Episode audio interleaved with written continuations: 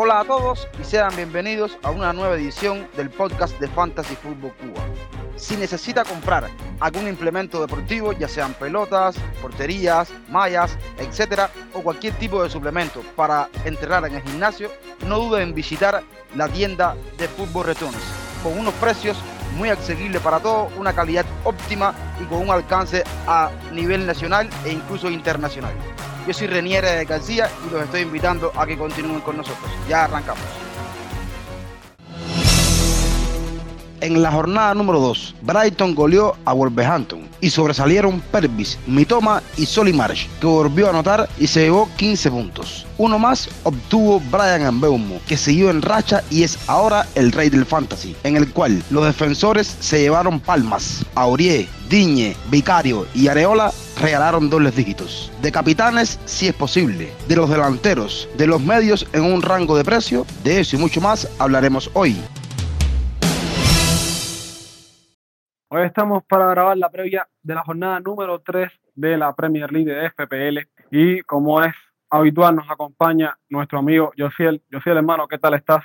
Un saludo, Fran, y un saludo a Pedro que nos visita, por supuesto, y a todos los que nos escuchan. Como bien decía Josiel, tenemos un invitado especial hoy y se trata de Pedro Manchero, que nos acompaña por primera vez, eh, integrante del primer de Pocas, el primer toque, con un temporadón fantástico la temporada pasada, va a la redundancia con su equipo de Rústicos FC. Pedro, encantado de tenerte por acá, pese a la diferencia horaria. Muchas gracias, Ranco, eh, y gracias, Josiel. Un gusto estar acá con ustedes y hablar de lo que más nos gusta, ¿no? El fantasy. Hacemos una pausa y enseguida volvemos.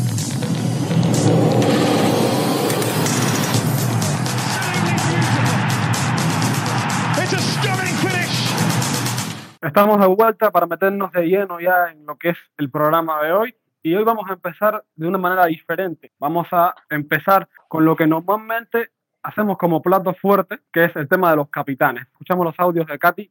Hola nuevamente, una semana más aquí en Fantasy Football Cuba. Un saludo a nuestros oyentes y a mis compañeros. Ansiosa y emocionada por esta jornada número 3 que se nos avecina, con muchas opiniones y recomendaciones. Bueno, mi elección para un capitán diferencial en esta jornada obviando a Haaland, por el cual todos irían en primera instancia, es Gabriel Martinelli. El medio del Arsenal que se enfrentará al Fulham y que cuesta 8,5 millones con un por ciento de propiedad de 15,1, a quien se le ha visto muy activo por la banda izquierda del ataque del Arsenal y que en las primeras dos jornadas ha aportado 8 puntos. En la banda donde más termina sus jugadas ofensivas, el conjunto Gunner, y con esto me refiero a que muchas veces el desborde de Saka se ve finalizado por ese hombre que llega libre y que muchas veces viene siendo Gabriel Martinelli por esa banda izquierda del ataque. Quien dicho sea de paso, frente al Fulham, en los últimos cinco partidos tiene tres goles para un XG de 1,50 en 360 minutos disputados. Yo, para un capitán diferencial en esta jornada, me quedaría con Gabriel Martinelli. Sí, como siempre, el optar por Haaland es una opción, casi siempre la primera opción, salvo en algunas ocasiones. En esta, por supuesto, todo aquel que lo tiene le va a ayudar bastante, pero si quiere ir a por un capitán que le resuelva la jornada, tal vez pueda tener mayores opciones en cuanto a puntos y demás, como puede pasar. Eh, yo vengo con una opción que a muchos le está resultando un poco eh, decepcionante en cuanto al inicio que ha tenido y es el caso de Marcus Rashford. Precisamente el delantero del Manchester United se tenía grandes expectativas para él y el precio que tiene eh, ha dejado un poco sin sabor, ¿no? Creo que debe tener una buena jornada enfrentando a un Nottingham Forest. Eh, como tal, tiene un solo partido de la temporada anterior en el que ha enfrentado, en el cual tiene un gol y una asistencia. Así que sin duda, si quiere ir a por un jugador diferencial que ya tiene unos buenos números contra el Nottingham Forest, puede apostar por Marcus Rashford? Eh, Sabes que la eh, jornada anterior, eh, Capitanía Salah, ese fue el plan desde el inicio, porque yo considero que es muy importante tener, encontrar los momentos en los que conviene ser un poco diferente, ¿no? ser diferencial. Yo creo que esa es la clave para tener una buena temporada, porque todo el mundo va a estar capitaneando a, a Haaland. Yo creo que por las razones que Luciel acaba de eh, proponer, digamos, tenemos eh, una gran chance, los que queremos arriesgarnos un poquito y, poner de capitán a alguien del United. En mi caso, yo eh, no lo tengo en mi equipo a Fernández. Estoy, no tengo el dinero para traérmelo, tendría que soltar a Salah, pero si es que lo tuviese a, Bruno Fernández, sería mi opción ideal para capitán esta fecha. Tengo a Rashford, de hecho. Entonces es, es muy probable que le dé la cinta, pero lo que a mí me gusta de Bruno Fernández es que está en penales. Y para mí el último partido tendría que haberse llevado un gol por lo menos. De hecho, estoy viendo el XG para el partido que jugó contra Spurs y tiene un XG de 0.84 casi de un gol eh, esperado y tiene un eh, XA, asistencias, de 0.54. Entonces tendría que haber eh, sacado algo Fernández de ese partido e incluso en el primer tiempo tuvo, tuvo muchas chances. Hubo un, una dudosa elección del árbitro de no dar penal eh, en una de las jugadas que se suscitó. Así que para mí eh, Fernández es una opción muy buena diferencial, incluso si es comparamos el, el, ownership entre Rashford y Fernández, me parece que Fernández está mucho, mucho más abajo, lo cual lo, lo hace incluso más eh, diferencial, ¿no? Me parece que solo 23% de los jugadores lo tienen en comparación con Rashford, que está en 44%. Así que esa sería mi opción. Yo la verdad creo que me voy con Haaland estas fechas. Es que me cuesta trabajo irme sin Haaland contra Sheffield United, que es un equipo que defiende caótico. Pero el capitán que traigo no es de United, pero sí se va a enfrentar a un equipo que creo que es peor que Nottingham Forest en defensa. Y se trata de Bukayo Saka de Arsenal. Saka se enfrenta a Fulham. Fulham es el equipo en estos momentos que más expected goal en contra tiene en toda la Premier League con un 6.66. Leno prácticamente es el héroe de este equipo, un equipo que en defensa está caótico, sinceramente. Un 6.66 es una barbaridad. Pero además de todo, los que estaban preocupados por el tema de que saca no penales o que Odegaard tiró penal a esta fecha, ya salió incluso una declaración de Odegaard. Arteta primero dijo que no sabía nada, que era una cosa que habían hablado entre ellos, y luego salió una declaración de Odegaard de que había hablado con Saka, eh, había tirado varios penales en la, en la pretemporada y que había hablado con Saka para tirar el penal en esta fecha y que Saka se lo permitió. Pero no creo, no creo, y la verdad es mi opinión, que Saka deje de tirar los penales en el Arsenal. Es cierto que los puede compartir de vez en cuando con Odegaard, no estaría de más, también es un fantástico cobrador, pero me parece que Saka sigue siendo el hombre de los penales. Y si por cierto no fuera poco, Saka tiene un 0.43 de expected cada 90 minutos en el Arsenal, es el más alto, después el de Martinelli, perdón, y tiene un 0.28 de expected así para un XGI de 0.71. Lo impresionante de Bukayo Saka es que es un hombre que 18 toques en área penalti contraria. Es el que más toques tiene de todo el Arsenal, más que Martinelli, más que, más que Odegaard también. Lo curioso de Fulham es que, además de todo, los, caos, los caos en defensa que tiene, es un equipo que permite casi el 60% de sus acciones eh, defensivas por la banda izquierda, que es casualmente por la banda que juega Bukayo Saka. Lo que significa que si por casualidad de la vida no quieres ir con el capitán Haaland, no te quieres arriesgar con Salah y no te pareció fiable lo que acabamos de hablar de United, me parece que sacas una excelente opción para esta fecha, sobre todo si juega a los 90 minutos. ¿Qué les parece si pasamos al segundo tema? Y es que el segundo tema es bastante interesante, porque como todos sabemos, muchos tenemos a Joao Pedro en nuestro equipo, porque una excelente pretemporada, se vio en penales, cuesta 5.5, el Brighton vuela con De Serbi, y muchos, por una cuestión de ajustar nuestro equipo, decidimos tener a Joao Pedro. Pero es que el tema que se impone hoy es si es necesario o si es factible seguir teniendo a Joao Pedro en nuestro equipo o deberíamos cambiarlo o se debería cambiar por otro delantero. En caso de que fuera otro delantero, los que más están sonando son Julián Álvarez y Jackson, que tienen ambos fechas muy accesibles para esta jornada número 3.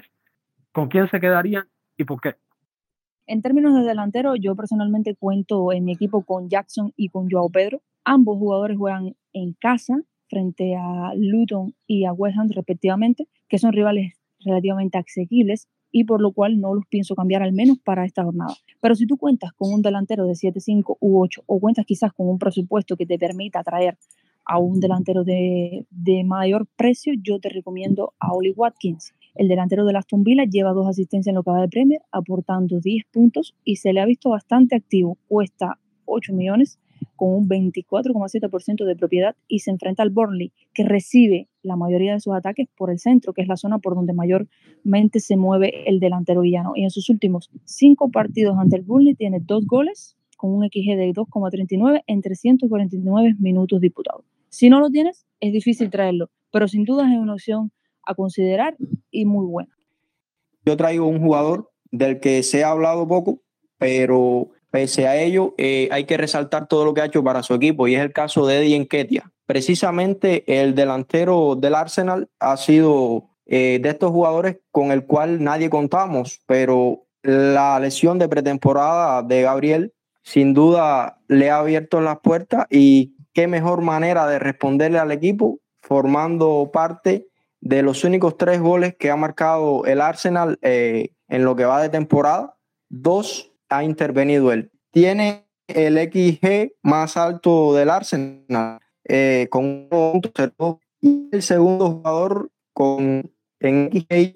Eh, otra de las cosas que me llama la atención es que precisamente enfrentando al Fulham, 49 minutos enfrentado al Fulham, tiene un gol y se siente fue en casa. Sí tiene algo en su contra, es el hecho de que precisamente eh, la otra jornada ya sería un poco más complicada porque enfrenta al Manchester United. Si bien Manchester United ha concedido bastante eh, por el centro, que puede incluso aprovecharse. Pero bueno, eh, si es de aquellos, como muchos que, he visto que lo tienen en su equipo, a Eddie Enquetia, aprovecharon y lo trajeron a su equipo, se arriesgaron con él. Si lo tienen en su equipo y quizás está pensando traer a jugador, yo les recomiendo que lo mantenga. Sin duda, es una muy buena opción para esta jornada. Primero, pensando ¿no? en, en los que se fueron por Joao Pedro, em, y ya sabíamos que iba a existir este problema, ¿no? De que no tengan los minutos asegurados. Em, y creo que mucha gente por ahí habrá tenido un plan de escape, espero. Eh, pero si es que no lo tienen, yo de verdad que eh, iría por un jugador del Brentford que está dando mucho que hablar, ¿no? Que es de Visa, que está jugando eh, básicamente como reemplazo de Ivan Tony pero a este paso le va a sacar la, titularidad de, permanentemente. Eh, el tipo viene haciendo ya eh, dos goles en dos partidos, así que está en el, en el tope del, ¿cómo es? Del, de la tabla de goleadores en lo que va de la Premier. Em, y si es que, o sea, si es que lo vieron jugar, se habrán dado cuenta, ¿no? De lo, lo rápido y lo directo que es. En, este caso, en Buemos sí, sigue siendo la opción ideal porque está en penales, ¿no? Pero yo creo que mucha gente ya tiene a Buemo en su, en su equipo. Eh, así que jugar con Visa es casi como ser diferencial y sacarle incluso más provecho a esa delantera del Brentford que, que ya, o sea, ya sabíamos que era muy buena. Mucha gente atribuía eh, esto a Evan Tony, pero es bastante claro que como equipo Brentford funciona eh, muy, muy bien. Y creo que es también una, mm, una buena opción para tener a largo plazo, al contrario de Joao Pedro, ¿verdad? Porque obviamente Crystal Palace es un equipo fuerte, pero va a jugar el Brentford de local, luego jugará contra Bournemouth, también de local. Eh, tiene un partido complicado con el Newcastle, pero después de eso tiene dos muy buenos eh, eh, partidos, muy buenas jornadas, una contra el Everton de local y luego Nottingham Forest de visita. Así que por los próximos cinco o seis eh, encuentros que tiene el Brentford, me parece que es una muy buena opción Visa, porque va a jugar por lo menos 80 minutos en cada uno de estos encuentros. Si tuviera que elegir entre Julián y Jackson, la tendría bien complicada, porque Julián cuesta 6.6 Jackson 7.0. Julián ya tiene un gol y una asistencia. Jackson aún nada. Tiene un expected goal Julián de 0.45 contra un increíble 1.33 de Nicola Jackson, que es increíble, una barbaridad. Pero tiene un expected assist Julián de 0.40 y un ínfimo 0.06 de Jackson. Para un XGI de Julián de 0.85 contra un 1.39 de Jackson. Toques en el área penal, 7 de Julián y 13 de Jackson. Y remates dentro de remates a cuenta 4 de Julián y 6 de Jackson. Como pueden ver, son estadísticas bastante parejas. Son jugadores que creo que la, la mayor diferencia que tienen es ese 0.4 que tienen de diferencia de precio y que a muchos no nos gusta tener, porque es mi caso también, a muchos no nos gusta tener a, a dos delanteros del mismo equipo y, y lo, lo, lo, único que tiene en contra para mí, Julián Álvarez a día de hoy, es que está en un equipo donde se rota, que ahora puede quizás libre un poco con la Pep Roulette, porque sí, pero cuando llegue en Doku o cuando llegue otro tipo de jugadores que te iba a seguir fichando, sí va a rotar. Y ahí es donde yo veo el problema para Julián. Sin embargo, Jackson, con la lesión de Nkunku, va a tener bastantes minutos asegurados. Hoy leí algo de que Broja ya comenzó a entrenar. No creo que Broja le, pueda quedar expuesto de ninguna manera a Jackson. No creo, la verdad. Para lo que propone Mochitino, me parece que es mucho más factible tener a Jackson que tener a Broja. Pero igual, Jackson tiene mucho más minutos asegurados que Julián, pero sus estadísticas son bastante parejas, muy parejas. Cualquiera de los dos es una excelente opción para cambiar por Joao Pedro, pero si no llega a ese presupuesto, yo les traigo otra que me parece muy interesante y es Mateo Cuña de Wolverhampton, quien decía que Wolverhampton no atacaba o quien dijo esta temporada que Wolverhampton no ataca, evidentemente no está viendo los partidos y se equivocó. Este Wolverhampton no tiene nada que ver con la temporada pasada, porque en estos momentos Wolverhampton es el tercer equipo, el tercer equipo, el cuarto equipo, perdón, con un expected goals a favor con 4.48 y el quinto con expected así en 3.05. Si ahorita hablaba de que Fulham es un equipo que es bastante débil en defensa, pues Everton no se queda atrás, ya que ha permitido 5 goles en dos partidos y tiene 4.50 de expected goal en contra. Everton es precisamente el rival de Wolverhampton para esta fecha. ¿Y por qué menciono a Cuña? Porque Cuña tiene un 0.35 de expected assist, que es el tercero entre los delanteros de la Premier League, 1.02 de expected goals para un XGI de 1.37 que lo cataloga como el quinto en los delanteros de la Premier League y estamos hablando de un tío que tiene 5.5 de precio. Sinceramente es bastante interesante tener a Cuña en tu equipo y ojo con lo que pueda hacer Wolverhampton contra un Everton que independientemente que tenga Sandage en el banquillo, no parece que su defensa cuaje buenos resultados. Para ir finalizando ya, tenemos el último tema que eh, es un tema también bastante interesante porque es un tema que muchos eh, ya queríamos tocar, que es un medio de entre 6 y 7 millones accesible para las próximas fechas. Yo creo sinceramente que el medio, en, que los mejores medios en este rango de precios son sin duda alguna Mitoma y Embeumo, lo están demostrando. Pero bueno, si tuvieran que quedarse con otro en este rango de precio que fuera un poco más diferencial, por decirlo de alguna manera, y que tuviera bastantes accesorios, ¿con quién te quedarías, Josiel, y por qué? Sí, eh, yo propongo un jugador que por su propiedad es bastante diferencial, tan, tan solo un 3.8% de propiedad, un precio de 7 millones y es el caso de Richarlison. El delantero brasileño, eh, si bien podemos decirlo de esta forma, eh, de manera general los Spurs perdieron con la salida de Kane, pero uno que, se, que fue gran beneficiado fue precisamente Richarlison ahora va a estar más compartido el ataque y sin duda puede ser uno de los grandes beneficiados.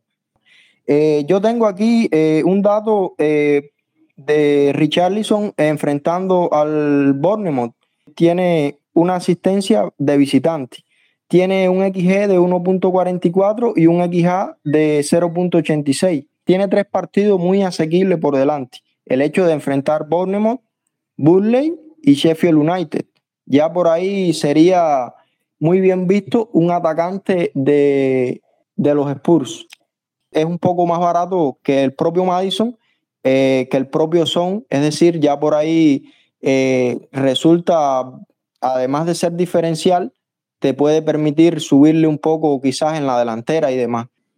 Un medio para nuestro equipo en el rango de precios de 6 a 7 millones para esta jornada es algo complicado de elegir puesto que hay muchas opciones y muy buenas por calendario y demás. Pero yo, a pesar de tener un partido difícil, me quedo con Harvey Barnes, el medio de 6,5 millones con un 4.3% de propiedad del Newcastle, que ha aportado en su anterior jornada, sobre todo la primera y la única en la que se le vio puntuar, fueron 11 puntos. Enfrenta en esta tercera fecha a un Liverpool que no es lo más seguro en defensa, que permite mucho por sus bandas, en mayor medida por la izquierda, pero que en sí su defensa, en mi opinión, puede sufrir daños por ambos flancos, puesto que sus laterales están muy adelantados y específicamente por la posición centralizada de Trent Alexander-Arnold.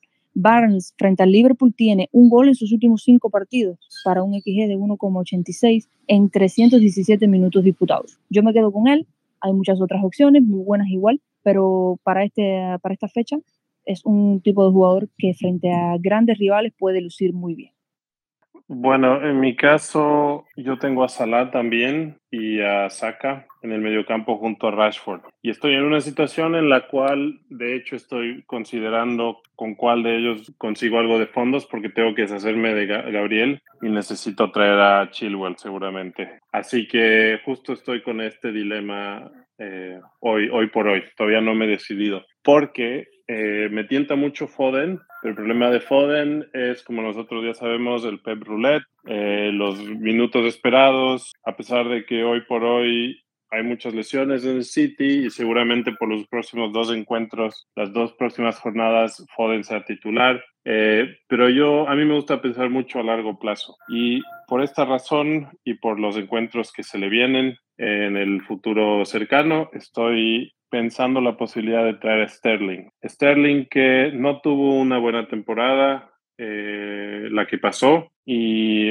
tuvo una mejor pretemporada esta vez y ha demostrado, tal vez no en los números, ¿no? Porque si es que uno se pone a ver los eh, goles esperados, el XG y el XA, eh, no están muy arriba. Pero si es que uno empieza a ver otros números como los toques en el área, y si es que uno simplemente ve los partidos de Chelsea, eh, especialmente este primer tiempo contra, contra West Ham, uno se da cuenta de que Sterling es una amenaza constante. Y bueno, sabemos los encuentros que se vienen ahora con, con Chelsea, eh, sabemos que vamos a jugar contra Luton en el partido que viene y yo creo que Sterling está a punto de explotar. Y por esta razón estoy considerando mucho traerlo. De hecho, estoy considerando hacer un, triple eh, Chelsea junto con Jackson y Chilwell. Es una apuesta un poco, bueno, bastante arriesgada, porque en realidad Chelsea dejó mucho que desear al final, eh, pero yo creo que tuvo algo de fortuna el West Ham también con ese penal errado que cambió